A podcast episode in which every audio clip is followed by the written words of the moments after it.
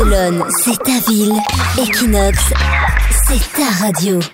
18h sur Equinox Radio, les news de Barcelone. Avec toi, euh, Tiffany, on parle de l'attractivité de Barcelone. Alors oui, on en parlait Nico, Barcelone est de plus en plus convoitée par les entreprises internationales. Donc selon une étude réalisée, la capitale de la Catalogne se situerait à la quatrième position dans le classement des villes européennes avec le plus de potentiel sur le plan des affaires pour les marques internationales. Mmh. Donc la ville a atteint cette place privilégiée notamment grâce à la réduction du chômage, à la récupération de la confiance du consommateur. Le consommateur achète plus, Il claque son fric. voilà, c'est ça. Il achète plus facilement qu'avant.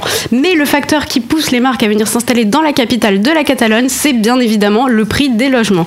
Il est de 3777 euros au mètre carré annuel. C'est un prix relativement faible lorsqu'on le compare à d'autres villes comme Berlin où le prix s'élève à 6902 euros. Donc le double. Voilà, et Paris 20 000 euros. De la folie. Alors 3000 Ouais, euros le mètre carré par an à Paris, à Barcelone, 20 000 à Paris, c'est 7 fois le prix Ouais. du logement.